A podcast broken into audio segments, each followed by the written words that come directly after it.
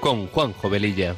Está la puerta abierta, la vida está esperando con su eterno presente, con lluvia bajo el sol. Está la puerta abierta, juntemos nuestros sueños para vencer al miedo que nos empobreció. Vida para eso nacemos, porque el punto más alto es llegar al amor. Y no hay amor de uno, solo hay amor de todos. Y por ese motivo estamos hoy aquí.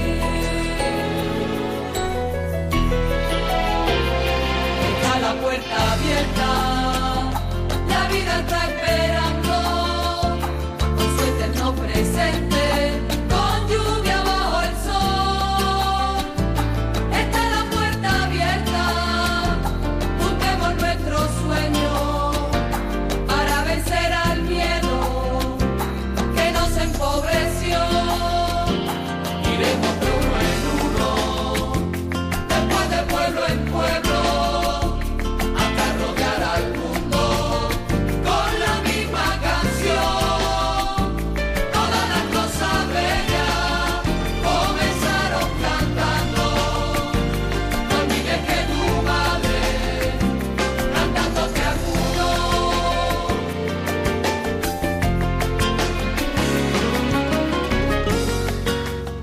Queridos amigos de Radio María, muy buenas tardes. Buenas tardes y calurosas tardes, por lo menos aquí en Madrid, porque está dando el calor con mucha fuerza. Comenzamos este programa de Puerta Abierta que se emite los sábados de 3 a 4 de la tarde, hora peninsular, y de 2 a 3 en hora canaria, y con una frecuencia quincenal con estos buenos deseos nos ponemos en manos de nuestra Madre María y del Espíritu Santo para que a través de esta emisora podamos llegar a muchas personas. Nuestra sintonía dice mucho de lo que este programa pretende ser, un espacio que sea una puerta abierta a temas actuales y acompañado de buena música porque las canciones ponen palabras a aquello que sentimos y que no podemos o no sabemos expresar. Pasada la primera media hora del programa, aproximadamente abriremos nuestros teléfonos y para charlar siempre con vosotros.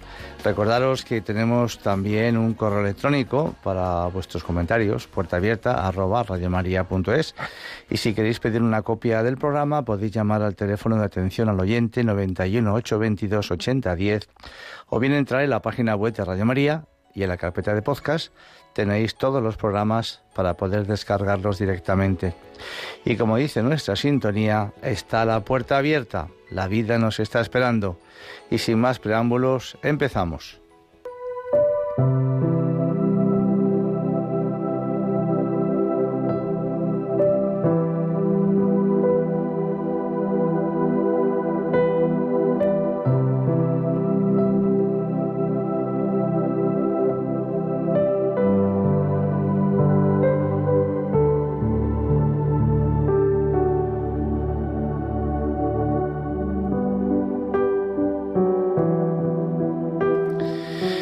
Pues he encontrado en internet un, audio del compositor y cantante y músico Leonard Cohen, eh, que es el que vamos hoy a escuchar de música de fondo. A mí me ha encantado.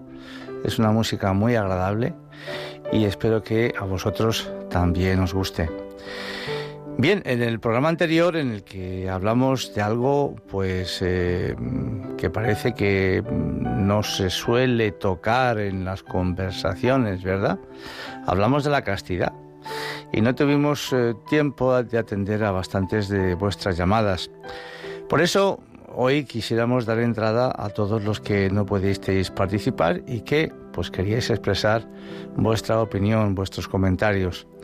También hemos recibido bastantes correos sobre, sobre este programa que hicimos hace 15 días y también nos solicitabais información de este hombre, de, de Eduardo Verastegui, pues un poco para conocer su vida, porque la verdad es un personaje muy especial, es un hombre muy especial. Por eso, pues hoy quisiéramos dar entrada a todos los que no pudisteis participar. La verdad es que pues nos sorprendió mucho el interés de este que este tema suscitó entre vosotros, tanto insisto por llamadas como por correos. Eh, y por eso hemos pensado, pues antes de entrar un poco en, en alguna pincelada nueva, recordar pues algunas frases que nos ayuden un poco a situarnos, a resituarnos de lo que en lo que hablamos eh, hace 15 días. También, pues, eh, daros a conocer un poquito de la vida de, este hombre, que como veréis, pues es muy, muy interesante. Y lo, podemos presentar perfectamente bien como, como un gran defensor de esta virtud, que es la castidad.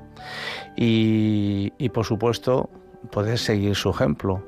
Si él lo ha conseguido, ¿por qué nosotros no? Me acuerdo que es lo que decía San Ignacio de Loyola, ¿no?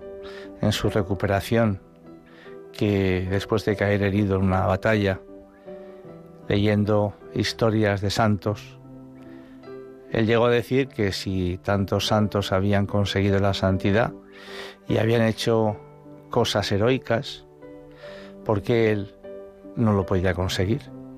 Porque en los tiempos que corren, como escucharemos de hecho dentro de un momentito a Eduardo, el disfrutar, el tener, el apoyarnos en esta virtud, en la castidad, pues es bastante heroico, la verdad. Pues bien, este, este actor mexicano nació en 1974 y muy pronto comenzó su carrera artística, también trabajando como modelo de prestigiosas marcas de moda.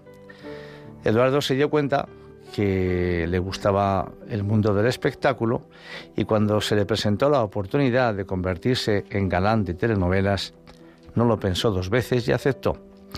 Cuando viajó a los Estados Unidos también actuó como actor invitado en conocidas series de televisión, pero pasado un tiempo empezó a plantearse qué sentido tenía su vida haciendo todo eso y dentro pues de ese mundillo de la farándula, ¿verdad? Del espectáculo, etcétera, tantas veces falso, vacío y superficial. Y ese fue el momento para plantearse un cambio radical en su vida. Y fue cuando le llegó el momento de su conversión, al darse cuenta de que su existencia no tenía ningún sentido. Lo tenía todo, éxito, dinero, mujeres, pero le faltaba algo.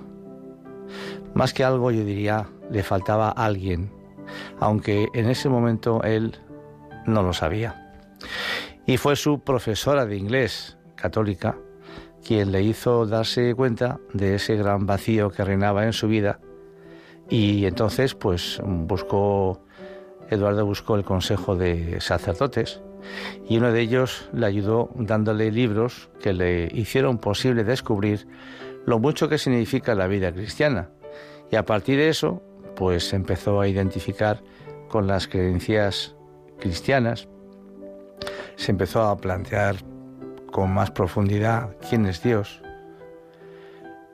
qué hago yo en este mundo, el por qué estoy aquí, para qué estoy aquí etcétera, etcétera. Y empezó a asistir a misa con frecuencia hasta que un nuevo sacerdote le propuso una confesión general. El actor no dudó y dedicó mucho tiempo para prepararse conscientemente hasta el día en que se confesó por espacio de tres horas. Según él mismo señaló, se pudo dar cuenta de que su destino no era ser un hombre de mundo o un artista, y que él había nacido para conocer, para amar y para servir a Jesucristo. La verdad es que sus seguidoras y público en general quedaron muy sorprendidos, pero Eduardo decidió dejar todo lo material, vendió sus bienes y se fue a Brasil como misionero. Pero su consejero espiritual después habló con él y le comentó, que su lugar era Hollywood, que Cristo también estaba allí. Eduardo decidió entonces crear con un amigo su propia productora, a la que llamó Metanoia Films, con el único objetivo de hacer películas al servicio de la esperanza y de la dignidad humana. En el 2006 llegó su primera producción, titulada Bella, en homenaje a Nuestra Señora de Guadalupe, una película que trata el tema del aborto y de la adopción y por este gran trabajo ganó el premio del Festival de Toronto.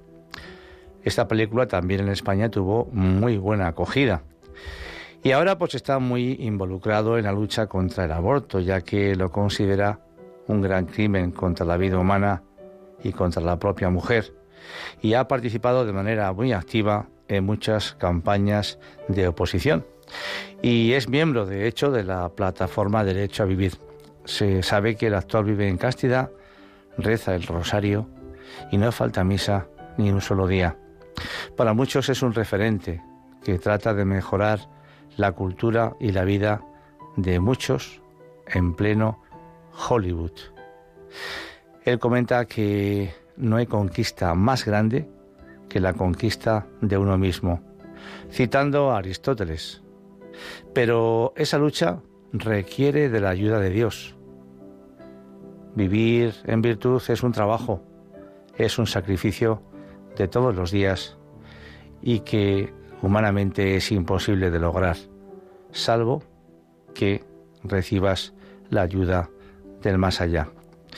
Vamos a escuchar ahora una entrevista que se le hizo en España hace ya algunos años en la 2 de televisión.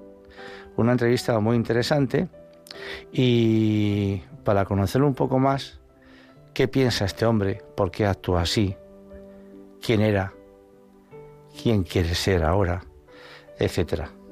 Adelante. Pero de algún modo tú estableces un contrato, un compromiso con Dios, un compromiso que llevas a todos los ámbitos de tu vida, como nos dices, desde el profesional, el personal, tu vida íntima, tu vida personal y, tu vida, digamos, social o pública, eh, solidaria también, a todos los lugares, ¿no? Hay que ser muy coherente para eso. Eh, sí, mira, al principio, te, soy sincero, fue difícil, porque yo no sabía cómo conectar las dos. Eh, o, o eres de uno o eres del otro, y yo estaba un poco esto cómo se le hace, ¿no? Eh, por un lado, bueno, ahora que estoy estudiando un poco de filosofía, teología, apologética, bueno, pues eh, mi fe enseña esto, pero por otro lado yo me lo he pasado haciendo lo opuesto. Entonces, ¿cómo puedo reconciliar? Eh, ¿Cómo puedo conectarlos, no? Y ahí es donde, bueno, mm, cuando escucho lo que dice la Madre Teresa de Calcuta, eso me da, me ayuda a dar un paso hacia adelante cuando ella nos dice, no somos llamados a ser personas de éxito, somos llamados a ser personas fieles a Dios. Ese es nuestro éxito, esa fidelidad a tus principios y a tus valores. Ahora que si después de ser fiel a Dios, a tus principios, a tus valores, viene el otro éxito, es una bendición. Pero si no viene, eh, tú no puedes comprometer tus principios, eh, tus valores, con tal de obtener este éxito, porque ese éxito no viene de Dios. Este éxito no te va a saber bien, tarde o temprano mm, te la va a cobrar, ¿no? Así es que ahí fue donde yo eh, comprendí que no nací para ser una estrella de cine, no nací para ser un productor, no nací para ser un actor. Esos son solamente medios, no es el fin de mi vida, son medios nada más, medios que bien utilizados pueden hacer muchísimo bien a nuestra sociedad, en caso de que ese, sea tu llamado, esa sea tu vocación. Eh, pero eh, comprometer esto por lo otro, eh, no creo que sea lo correcto. Entonces fue ahí fue donde comprendí que más bien nací para trabajar en esa misión por la cual fui creado. Nací para conocer, amar y servir a Dios. Ese es el propósito de la vida. Todo lo demás viene por añadidura, ¿no? Entonces, claro, fue difícil porque experimentas un rechazo. de pronto es ir contracorriente. Entonces te empiezan a tachar de, bueno, de mil cosas, te empiezan a juzgar, a insultar, eh, de pronto en algunos lugares. Sin embargo, yo comprendí que monedita de oro no somos. Agradarle a todo el mundo es imposible. Entonces, más bien es ser honesto antes era esto, ahora soy esto. Y bueno, eh, no, no, significa que ahora soy una mejor persona o soy mejor que otras personas, simplemente que ahora sé a dónde voy. Eh, si me caigo, pues me sacudo, me levanto y sigo para adelante. Eh, vuelvo a repetir, sin, sin, juzgar a nadie, tratando de amar más, tratando de servir a los demás con una, mayor profundidad y es lo que trato de hacer todos los días. Eh, eh, entre más lo hago, me doy cuenta que más tengo que cambiar en muchas cosas. Tengo muchísimos defectos, tengo muchas cosas que tengo que cambiar. Pero bueno, es un proceso de toda una vida, eh, es el camino a la santidad. Eso es lo que significa ser santo, es estar dispuesto a morir a tu, a tu ego, a tu vanidad, para que te encuentres siendo la voluntad de Dios. esa es la santidad, ¿no? Hacer su voluntad, rendirse a su voluntad y, este, y amar hasta que duela, como, como decía la Madre Teresa de Calcuta, incluso a los que te atacan. Bueno, es una oportunidad para desarrollar esta virtud de, de, ir en contra de tu propia naturaleza, ¿no? Y, no hablar mal de nadie. Eh, son cosas que, bueno, muchos dirían es que suena muy bonito, es muy... Mm, es, es, un ideal que es muy difícil alcanzar. Bueno, claro que es difícil, solo yo no puedo. Me declaro completamente un fracasado, ¿no? Pero con la gracia de Dios todo es posible. Así es que es por eso que hace seis años, eh, eh, pues decidí eh, incluso morir a mi carrera. Yo sabía que el precio de seguir este camino iba a ser tal vez el fin de mi carrera, pero yo estaba completamente en paz, una serenidad y una alegría que nunca había logrado. Claro, el precio fue que me quedé sin trabajo. sí llegaban papeles, sí llegaban ofertas de trabajo, pero no iban en línea con lo que yo quería. Entonces automáticamente tenía que rechazarlas. Entonces por eso me cansé de esperar por casi cuatro años hasta que eh, decidí hacerlo yo mismo, porque, em, bueno, había días donde no había ni siquiera para pagar la renta. Eh, en la calle completamente. Y por otro lado, la tentación de hacer un trabajo que... es que aquí, exactamente, te vas a comprometer un poquito nada más, pero no, no, se puede ya. No es un compromiso absoluto. Pues eso es lo que trato de hacer todo. Y es todos los días, ¿no? Porque no nada más es, bueno, hoy ya no vuelvo a hacer esto. Y todos los días el compromiso se tiene que renovar. La promesa tiene que ser a cada, instante, ¿no? Porque yo te puedo hablar de todas estas cosas y de pronto en un año tú ves una película, oye, pero Eduardo, ¿qué hiciste? Si nos dijiste todas estas cosas y mira lo que estás haciendo ahora.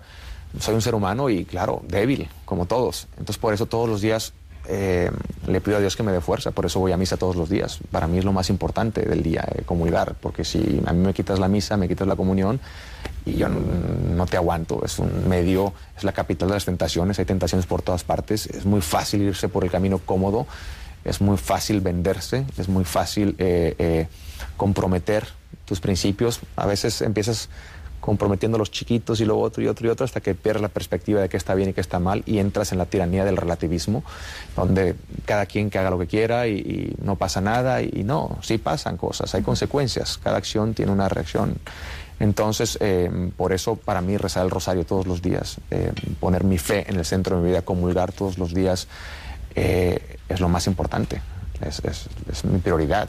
No hay nada más grande en la tierra y más precioso que la Sagrada Eucaristía. Ha cambiado, por todo esto, no sé, me, sugiere, por todo esto que nos estás comentando, Eduardo, ha cambiado el concepto que tú tenías, no sé si se puede hablar de un antes o un después, en cierto modo quizás sí, ¿no? Sí. Pero eh, ¿ha cambiado el concepto que tú tenías de la libertad y del amor, por ejemplo?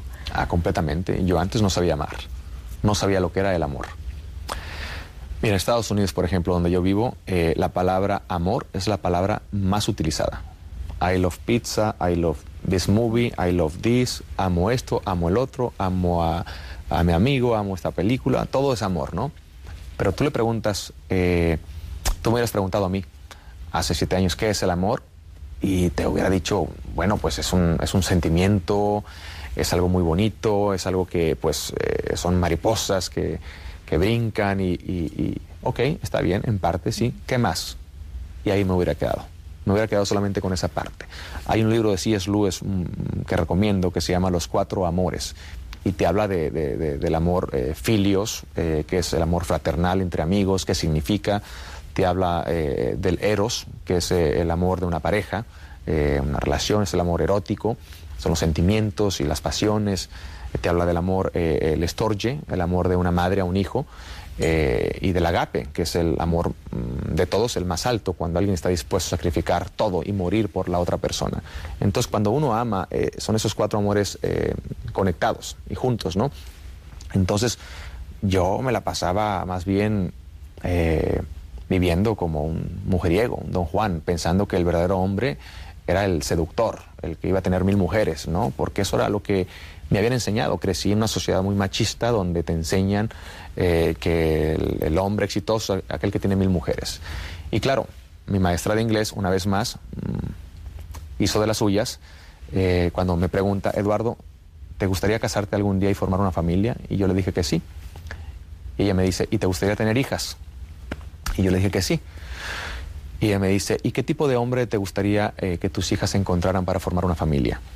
Y yo le dije, bueno, pues eh, me encantaría que, pues yo describí un santo, ¿no? Un hombre que sacrifique su vida por ellas, un hombre fiel, leal, un hombre honesto, trabajador. Y cuando terminé, me dice, ¿y tú eres ese hombre? Bueno, yo con una lágrima en el ojo casi le dije, pues tartamudeando, eh, bueno, pues eh, no. Entonces, ¿por qué exiges lo que no das? Ahí fue donde yo comprendí que no estaba respetando a las mujeres, que, que las estaba tratando como objetos nada más. Y ahí también le hice una promesa a Dios de que jamás volvería a, a tocar a una mujer eh, sexualmente hasta el día en que me case. Eh, descubrí la castidad, empecé a vivir en castidad, a practicar la castidad. Descubrí que el sexo no es una necesidad física como yo pensaba. La necesidad física es respirar, porque si no respiras te mueres. Eh, comer, porque si no comes te mueres. Pero hasta ahora yo no he escuchado que alguien haya muerto por la abstinencia. Mm, yo sigo vivo, no explotado después de seis años y con mucha paz.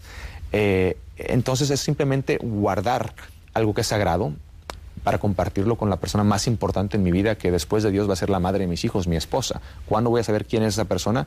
El día en que me case, en mi noche de bodas. Así es que, bueno, pues a partir de ese entonces, seis años, decidí, pues hasta que no conozca a esa persona, me enamore de ella y me case, esto ya no se toca. Y para mí fue lo más, imagínate, un hombre que vivía completamente lo opuesto y de pronto este cambio radical era como que ni yo mismo lo entendía, pero es algo que a veces sale de adentro y tú no puedes ni siquiera explicarlo. ¿Por qué estás haciendo esto? Mm, yo trato de poner palabras ahorita, pero hay cosas que no se pueden describir. Es algo sobrenatural, ¿no? Lo que sí te puedo decir es que he encontrado una paz que antes no había encontrado y una serenidad que antes no tenía, ¿no? Eh, eh, eh, para mí eso es, eso es amar, estar, dispuesto a morir por la otra persona. Y estoy loco por conocer a, a esa persona y cuando la vea a los ojos decirle, desde hace tantos años, ya te era fiel antes de conocerte y, quiero dar mi vida por, por, esa persona y estoy listo para ser un, pues tratar de ser un buen marido, un buen padre, un, un, eh, buen amigo, ¿no? Eh, me preparo todos los días para cuando llegue ese momento, si llega y si esa es mi vocación, obviamente, ¿no? Pues eh, Eduardo, de verdad, como la vez anterior, un verdadero gusto que hayas compartido estas cosas con nosotros. Son cosas que son muy íntimas, pero yo creo que también, intuyo, de algún modo forma parte de tu vocación el, bueno, pues contarlas con naturalidad y, ver que se puede hablar de estas cosas. Soy un libro abierto, ¿no? Eh, así como antes era lo que era y lo hablaba, pues ahora soy mm, lo que ven y lo que escuchan y pues sin, eh, sin guardar nada, ¿no? Un libro abierto para todos y, nada más. Pero muchísimas gracias por, por este tiempo y Dios los bendiga. Gracias, España.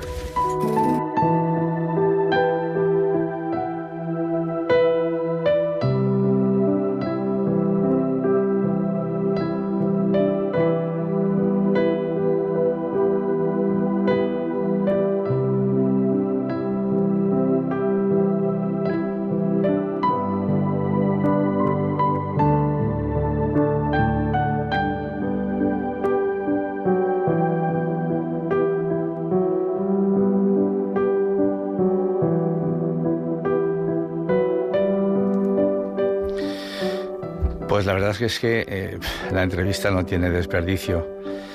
Ah, dice cosas muy, muy interesantes. Yo creo que todas, pero yo iba apuntando aquí algunas frases. Que es muy fácil venderse. El éxito, cuántas personas, cuántas personas hoy en día pues eh, llegan a matar por tener éxito.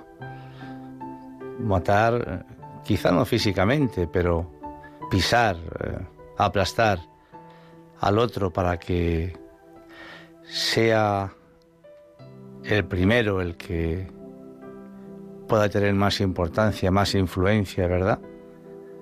Artistas, eh, políticos, deportistas, inclusive nuestros hijos o nuestros nietos. Yo escucho frases entre mis nietos, que ya son un poco mayorcetes y que están en el cole todavía y y claro, es que fulanita o fulanito son los más, eh, los que tienen más éxito en la clase, son los que parece como los que más pitan, ¿no? Y que siempre llevan un séquito de gente a su alrededor. Pues, pues todo eso sucede, sucede hoy en día. Y no se puede, como también él dice, exigir a los demás lo que nosotros mismos no podemos ofrecer, porque no tenemos esa capacidad para poder ofrecerlo, ¿verdad? Por eso, pues eh, en el programa anterior comentábamos que el amar implica un verdadero arte, es una habilidad personal adquirida poniendo de nuestra propia genialidad. Un arte que, en definitiva, es Dios quien nos lo regala y cuya acogida en el hombre genera la virtud de los enamorados, como lenguaje del amor, porque una castidad sin amor es como un discurso vacío de significado. Por todo ello, es una virtud que vale y cuesta, porque a todo ser humano le atrae la idea de ser el mismo, de controlar la situación, de llevar las riendas. Quizá esta sensación sea mayor si lo que gobierna es lo más preciado, lo más suyo. En la persona lo más valioso es su corazón, su capacidad de amar. Por eso la castidad es precisamente esa virtud de gobierno, de control, de dominio, como bien explica Eduardo. Esa gimnasia del corazón que mantiene en forma la dimensión sexual de la persona y su posibilidad de mayor amor. Los malos ojos con los que se ha mirado con frecuencia esta virtud responden al ser perezoso que llevamos dentro, a esa ley del mínimo esfuerzo que tanto nos gusta. No es fácil amar a pesar de la falsa apariencia que en películas, series, novelas y foros diversos se le ha dado a esta cualidad humana, reduciéndola en la mayoría de los casos al aspecto genital. Una falsedad repetida y repetida no se convierte en verdad, pero se manifiesta como algo normal, al menos normalmente aceptado, con la insistente repetición pasa de normal a normativo. Si no haces el amor con él es que no le quieres de verdad. Solo, solo, solo los que piensan por sí mismos y no les piensan, los que viven libres sin el lastre del que dirán, o peor, qué pienso, qué pensarán, son capaces de dar el salto al auténtico.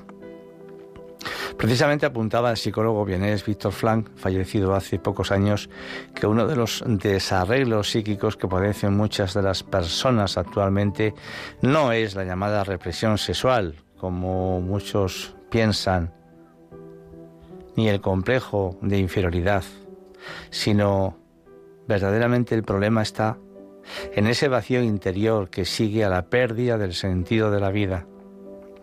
Hoy más que nunca hay un alto porcentaje de jóvenes que su vida no tiene ningún sentido, a pesar de que en muchos casos lo tienen todo, e inclusive llegan a perder o lesionar su vida, porque el número de suicidios entre ellos ha aumentado muchísimo y viven su existencia a rastras, debido, entre otras cosas, a un vaciamiento progresivo de amor en su relación con los demás, a un pretender separar sexo de amor, más aún a pensar que son sinónimos. Sin voluntad el joven está condenado a la tiranía del capricho y ésta puede ser mortal para su sexualidad. Por eso el psiquiatra Enrique Rojas en su estudio sobre la personalidad y la autoestima, titulado ¿Quién eres?, habla del inmaduro afectivo. No sabe decir que no a los nuevos e inesperados afectos con los que puede romper el equilibrio de la pareja porque le resultan divertidos y le alejan de la monotonía. Por eso esta filosofía del me apetece convierte a la persona inmadura, en veleta giratoria y sin rumbo, en alguien zarandeado por el estímulo inmediato. Tenemos que vivir la vida, pero no dejar que la vida nos viva a nosotros. ¿Quieres conservar tu corazón puro? decía el padre jesuita Tomás Morales. Entrégalo a todos sin dárselo a nadie.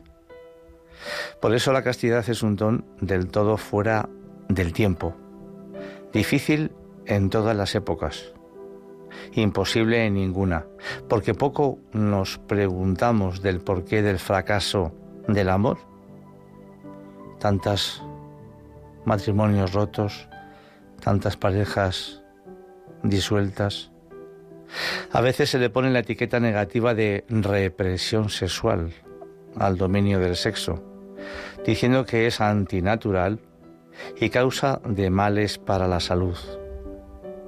Sin embargo, la verdad es todo lo contrario. La historia confirma que la degeneración sexual ha sido el preámbulo de una degeneración social, unida a graves atentados a la libertad y a la justicia. Y tenemos a nuestro alcance cantidad de casos que salen frecuentemente en los medios de comunicación. Por eso no vale querer, no basta saber en teoría, porque el amor implica una novedad formidable en la vida de las personas. Posaba desnuda una bella, una bella mujer ante el pintor, sin apenas sentir vergüenza. ¿Cómo podía ser así? Veía que la mirada del pintor no pretendía usarla, sino solo quería expresar en un lienzo la belleza de su cuerpo. Pero cuando ella vio asomarse por la ventana a unos mozalbetes curiosos, inmediatamente se cubrió. ¿Por qué? Pues porque esta mirada era muy distinta, pretendía satisfacerse en ella, usarla en definitiva. Pero ¿acaso no se refleja aquí la experiencia más clara de lo que es el pudor como una percepción de la dignidad del cuerpo? La pureza del corazón nos permite comprender la belleza de la persona y acogerla en su totalidad. Es esa presencia del Espíritu Santo en el corazón del hombre la que le permite poco a poco ir descubriendo la belleza última de la persona. Vamos a escuchar ahora una preciosa canción de la cantante Atenas, que en este programa la verdad es que la ponemos con bastante frecuencia, es una cantante maravillosa, una cantante católica que está totalmente volcada en la evangelización a través de sus canciones, de su música, de sus conciertos. Y en, este, en esta ocasión pues eh, está eh, cantando, actuando con su esposo Tobías. Adelante.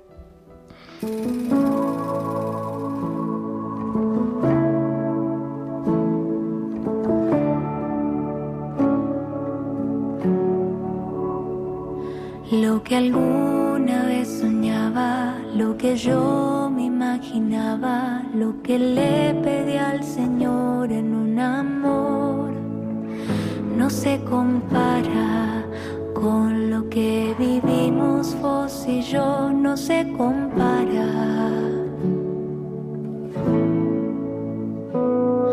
Un cuento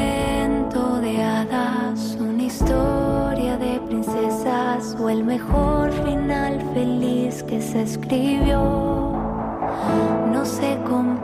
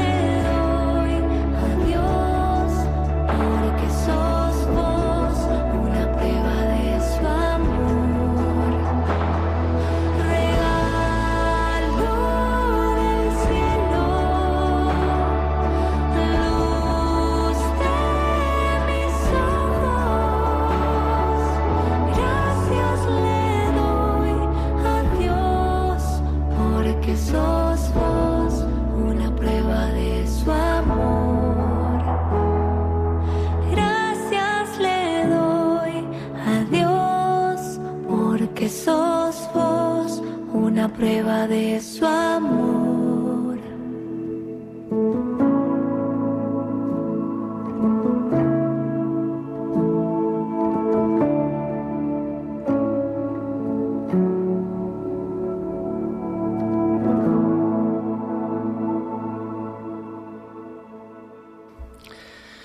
Pues qué frases tan bonitas. Juntos iremos hacia el cielo, vos y yo, cogidos de la mano.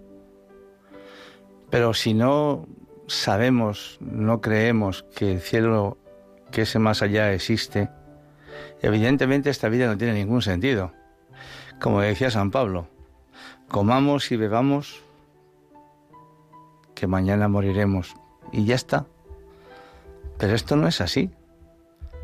Y todos tenemos alguna experiencia de Dios en nuestra vida para poder compartir con los demás.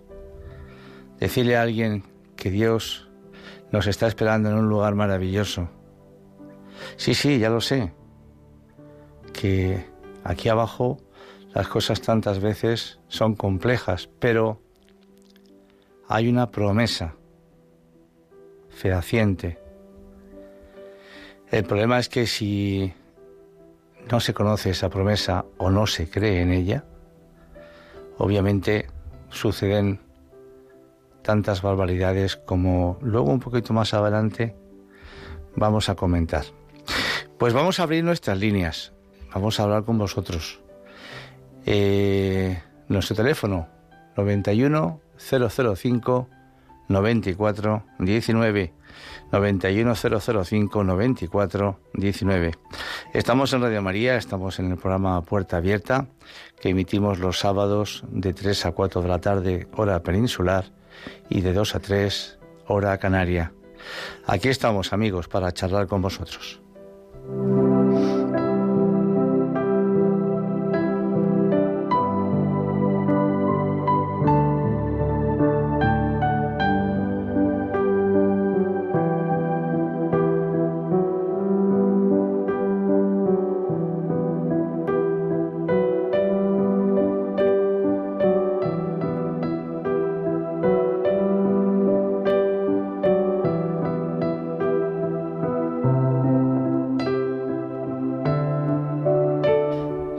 Tardes, Encarna de Almería, adelante. Ay, buenas tardes otra vez de nuevo. ¿Qué tal? Nada, aquí estamos, con mucho calor. Sí. Bueno, mira, vamos a no perder tiempo porque hay muchas personas. Ujú. Y digo yo, yo digo y pienso que, que se puede amar con toda el alma en silencio como, en- como desde la distancia, siendo por tanto gastos de esta forma. Ujú. y hay que sentirse pues pues eso y, y si no se tiene una pareja a su lado pues no se, ti- no, te- no se tiene que sentir nadie fracasado por eso porque hay veces que pues que por no tener una pareja físicamente a tu lado que aparentar que, que tienes pareja y pues tener también sexo pues pues se siente fracasado o fracasada. Eso por un lado. Por otro lado, para las personas con influ- influyentes, pues pienso y digo también que le falta un poco, de- a mí mismo, a mi forma de ver, le falta un poco de comprensión hacia los demás por dejarse de dejar por su poder, porque yo lo he vivido en mí. Yo no soy nadie, pero claro, te miran por lo alto, por debajo del hombro, digámoslo así. O sea que hay que ser más humilde en ese sentido. Claro. Y, y, lo, y todo lo demás, lo que he dicho, pues es lo que pienso. Pues Es- ya está. Le damos pues, una oportunidad a otra persona porque quiero ser poco. Vamos, que no me quiero extender más porque diría más cosas, pero bueno, hay que darle paso a otras personas. Queda dicho, Encarna, muy amable. Muchas gracias. Bueno, Buenas tardes. vale. Adiós. Buenas tardes, adiós. Eh, Paqui de Córdoba, adelante. Aquí con el abanico los cubitos de hielo en el cuerpo, porque esto es insoportable. Buenas tardes, Juanjo, ¿cómo estamos, hijo? Pues eh, también aquí asaditos, asaditos, pero bueno, aquí en el estudio se está muy bien, se está muy fresquito. Fuera cuando salga a- verás. Voy a ser breve para que entre más gente. Mira, mm, que de verdad que lo fundamental está, está de verdad en el Señor, porque yo hoy estoy de descanso de haber cuidado de mis padres esta semana y esta mañana a las 7 de la mañana ya estaba yo camino de las capuchinas a tener mi misa mi comunión porque no puedo con ellos en toda la semana y rezar mi rosario. Y te digo de verdad que esta es la fuerza más grande que tenemos el cristiano. Bendito el Señor y bendita la Virgen. Amén. Pues nada, será verdad si tú lo dices, obviamente. Yo, yo soy la mujer más feliz del mundo desde que he encontrado a la Virgen y al Señor, así que se lo recomiendo a toda la gente. Un besito. Muy bien, Paqui, otro para ti. Adiós, buenas tardes. para todos. Adiós, guapo. Joaquín, Joaquín de Castellón, adelante. Bueno, eh, yo quería comentar por el, por el tema este que están tratando. Sí. Me gustan mis esos temas, ¿eh? sinceramente, todo lo que son temas así, yo me, tengo que reconocer que me gustan. Yo soy soy soltero, no he tenido relación con ninguna mujer ni nada nunca, pero sí recuerdo que hay una cosa que podría mejorar la Iglesia. Yo, por supuesto, que nada de lo que son los dogmas de la Iglesia, por supuesto que los apoyo todos y, y perfecto, ¿no? Pero sí que hay una cosa que debería mejorar, eh, digamos, la forma de mm, catequizar eh, en estos temas, porque yo, por ejemplo, tomé la comunión y tenía claro, por ejemplo, que no tenía que mentir, que no tenía que robar, que tenía que honrar a mi padre y a mi madre, que tenía que no matar, por supuesto, pero lo de los actos impuros a mí me parecía una cosa que no sabía ni la que era yo. Y como cuando eres niño no te enteras de las cosas y no te las comentan, aparte de todo, yo de, cómo venía al mundo no me enteré hasta que hasta que una persona de mi colegio, ¿no? esto de la 11, me lo explicó, que, pues, que parecía, para mí fue como una madre, que me lo explicó de una, de una forma, pues eso. Eh, y claro, habría que buscar una fórmula para explicar estas cosas que sea bonita, que sea como, como, es, como que es lo más maravilloso del mundo, porque de ahí viene la vida, pero de una manera pues que, que la persona aprendiera desde el principio de una forma bonita y que no no aprendiera a través de la televisión, a través de los video, de los videojuegos y de los videos, porque eso eso al final con todas las tecnologías que tenemos y todo, si son los padres no se ponen las pilas. Y, y luego la iglesia también de alguna manera no potencia estas estas cosas, es muy complicado que la gente no se vaya a, tener, pues eso, que a, hacer relaciones con todo el mundo y hacer porque y a tener enfermedades de transmisión sexual y todo porque simplemente no se forman bien porque la gente eh, estamos acostumbrados a que lo que nos gusta como nos gusta es bueno. Y por ejemplo yo hay muchísimas cosas que he tenido que aprenderlas sobre la marcha eh, por ejemplo uno se puede buscar a sí mismo no solamente con eso sino con la con los gustos por la comida con los gustos por todo en general claro. entonces quiero decir con esto que sí que esto se tendría que buscar una fórmula de catequizar nueva en el sentido de, buscar lo bueno, de informar de, lo, de la bondad de todas estas cosas. Yo, con todos los respetos, sí, Joaquín, yo eh, de verdad, yo, yo soy catequista de chicos mayores de confirmación y te puedo decir que dentro de la iglesia existe una pastoral en la que se habla de estas cosas. Se habla a los ojos de la fe, a los ojos de Cristo, por supuesto, como lo estamos hablando nosotros en este programa, exactamente igual seguramente que hasta muchísimo mejor. Entonces, evidentemente, te doy razón en que eh, hace 30, 40, 50 años eh, todo esto era muy, muy diferente, pero hoy en día eh, los sacerdotes mm, están mejor preparados que nunca. ¿Por qué? Pues porque hace 50, 60, 70 años prácticamente un sacerdote salía de su casa, entraba en el seminario, se hacía sacerdote y a empezar a ser sacerdote, pero experiencia vivida, experiencia vivida, vamos a decir mundana, pues en muchas ocasiones no lo había. Hoy en día hay un sacerdote, hay sacerdotes, hay muchos sacerdotes que han tenido su novia, que eh, han vivido en el mundo y en un momento determinado de su vida han encontrado una llamada de Cristo que les llama a dejarlo todo, como le ha pasado a Verástegui, a este protagonista del programa de hoy. Y su vida ha cambiado radicalmente. Y esas personas, esos sacerdotes, que saben lo que es tener una novia, que saben lo que son las relaciones sexuales, que saben lo que tira la carnalidad, lo difícil que es la castidad, pueden perfectamente dar una palabra a la gente joven que pase por delante de ellos. Y además con una naturalidad impresionante, porque es muy, muy difícil muchas veces explicar o dar a los demás lo que no sabemos ni siquiera nosotros eh, hemos podido tener, ¿no? Entonces yo creo que tu reflexión es fantástica si hay lugares en los que no está suficientemente potenciada toda esta pastoral, hay que potenciarla, naturalmente que sí. Si es que hay, que hay muchas, muchas, muchas cosas que hacer, muchas. Y que también a nivel de los catequistas podamos también ser valientes en este tema, naturalmente. Pero yo creo que la Iglesia en ese sentido hoy en día está pues eh, muy bien situada, porque es real es, sabe, se sabe la problemática tan fuerte que a través de los medios de comunicación, sobre todo los jóvenes, eh, sufren con todos estos temas. Pero por supuesto, Joaquín, pues eh, gracias también por tu intervención. María, María de Madrid, buenas tardes. Hola, buenas tardes. Adelante, María. Bueno, estaba pasando una tarde bastante mal. Bueno, estoy pasando unos días bastante mal con una de estas que llaman raras, ¿no? Que hoy en día. Y entonces he puesto la radio así, sin más, por, por, poner algo. Y he, oído el programa, me ha gustado. Y de alguna manera me ha hecho plantearme la necesidad de reconciliarme con Dios, porque yo estoy muy enfadada. Es una tontería por mi parte, no sé, soy consciente de ello pero yo estoy muy enfadada porque por mi enfermedad, por mis problemas, por mi soledad, porque yo he sido una persona que yo iba a la iglesia, yo frecuento la iglesia, yo he colaborado, he sido, bueno, o lo que sea, no me importa. Pero era, era miembro activo de la iglesia y ahora, sin embargo, no piso en la iglesia.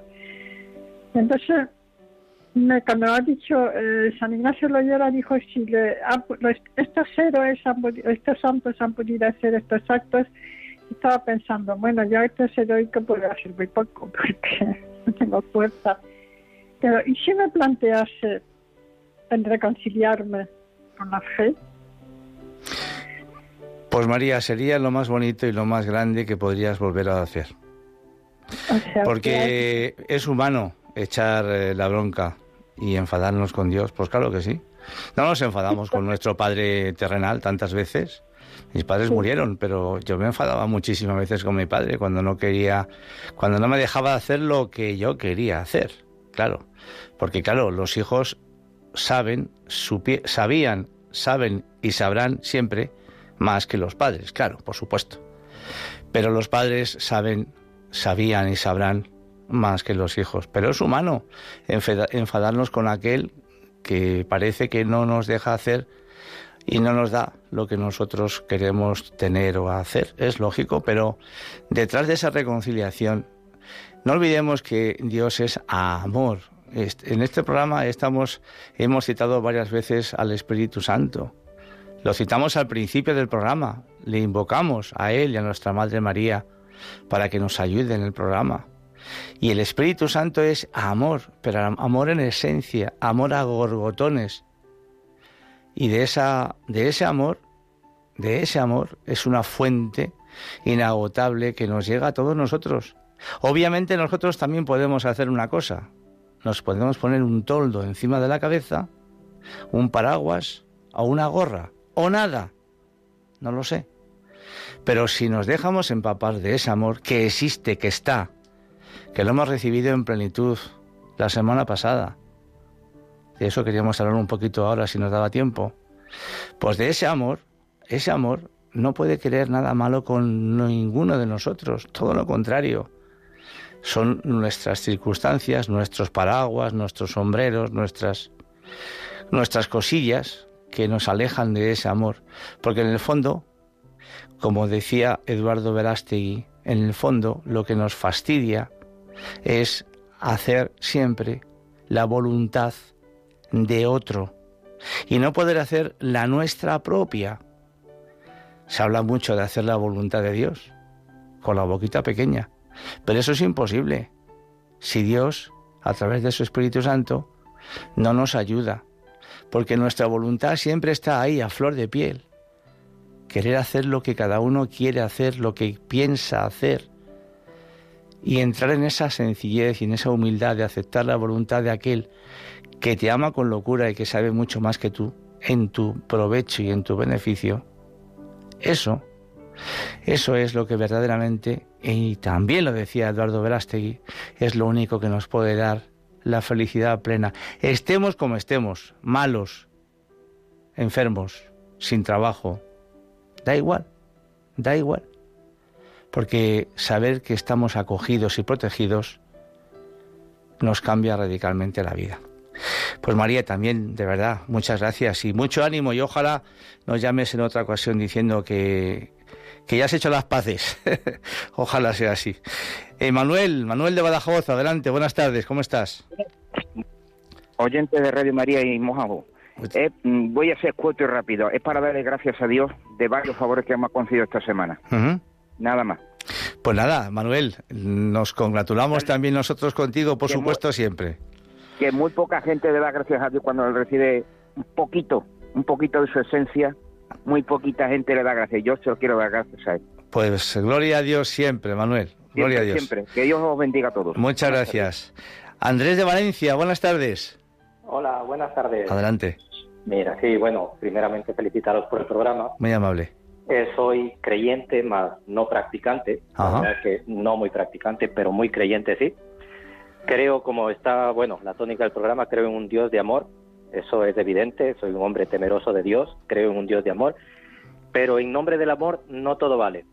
Para mi punto de vista, no todo vale porque no es lo mismo querer que amar. O sea, me refiero a ese amor ya que llega evidentemente a algo ya sublime, eh, casi casi rozando la virtud, para mí eso es algo que debemos practicarlo día a día. Claro que sí, Andrés. Día a día. Es que fíjate, fíjate lo importante que es lo que acabas de decir, que hay un evangelio precioso que en el que dice Jesús a San Pedro, eh, Pedro, ¿me quieres? Y se lo pregunta varias veces. Y al final acaba diciéndole, Pedro, ¿me amas? Es lo que tú estás diciendo. No es igual querer que el amar. el querer es precioso, pero el amar es realmente querer llegar a dar tu vida por la del otro. Eso verdaderamente es amar. Así es. Eso y muy importante, sobre todo el hecho de que no dudemos nunca cuando alguien de nuestro entorno familiar, de amistades, laboral, es igual, te diga, quiero que te vaya muy bien, quiero que te vaya bien, pero muy pocos serán los que te digan quiero que te vaya mejor que a mí. quiero que te vaya mejor que a mí. Eso para mí es lo que comentaba Andrew, ¿no? O sea, ya llegar a un punto de la virtud que es muy difícil alcanzarlo, porque todos sabemos que a través del largo caminar que es la vida, la tentación siempre está ahí, y la tentación es la, como la zarza que entorpece el camino de la virtud, ¿no? Sí, señor.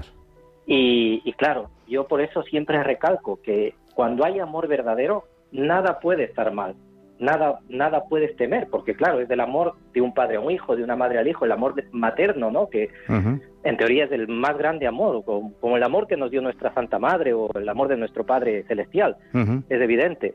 Pero quiero recalcar que es muy fácil decir te quiero, lo que decía Eduardo, ¿no? O sea, en los Estados Unidos hay lo pizza, hay lo besto, hay lo otro, quiero todo, pero, pero verdaderamente, ¿qué es lo que quieres? ¿Qué es lo verdaderamente lo que amamos?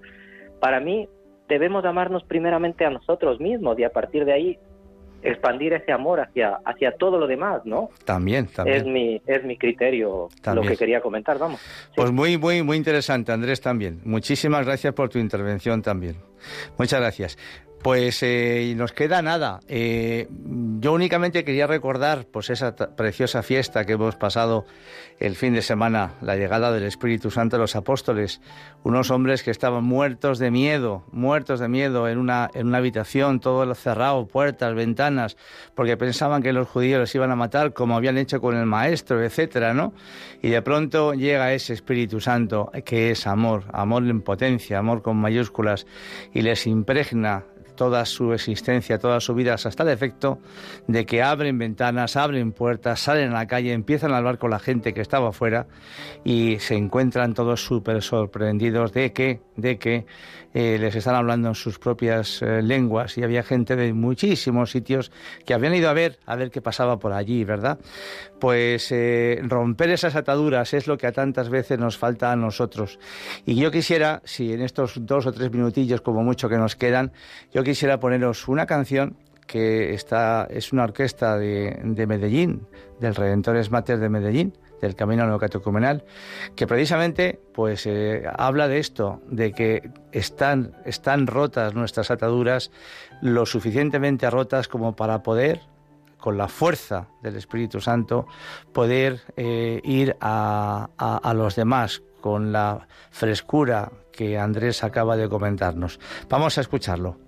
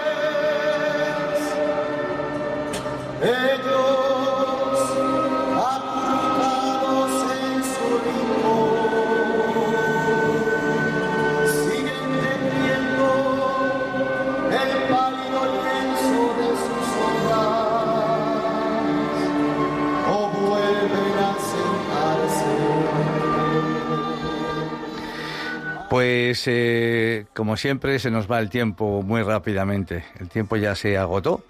Así que nos ha quedado un poquito que ver si el próximo programa, si Dios quiere, podemos eh, rematarlo y terminarlo. Ha sido, como siempre, pues un verdadero placer estar con todos vosotros y os emplazamos al próximo sábado 25 de junio a un nuevo programa de Puerta Abierta a las 3 de la tarde hora peninsular y a las 12 de la tarde hora canaria. 24 de junio, el día antes, pues felicidades a todos los Juanes y anticipadamente y un saludo de verdad muy cordial y que Dios os bendiga a todos. Adiós.